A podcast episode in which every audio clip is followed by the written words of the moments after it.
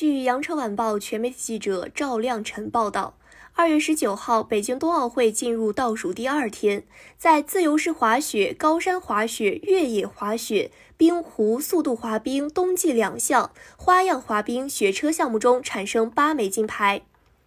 上届平昌冬奥会以微弱劣势惜败的银牌得主。中国葱桶组合隋文静、韩聪将在花样滑冰双人滑自由滑比赛中向金牌发起冲击。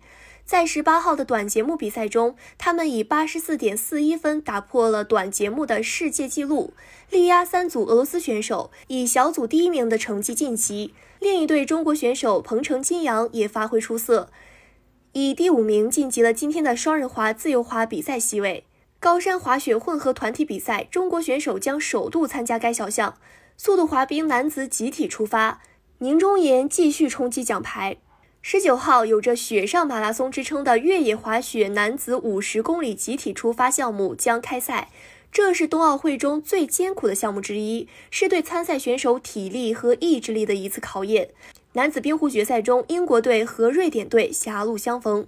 感谢收听羊城晚报广东头条，我是主播佳田。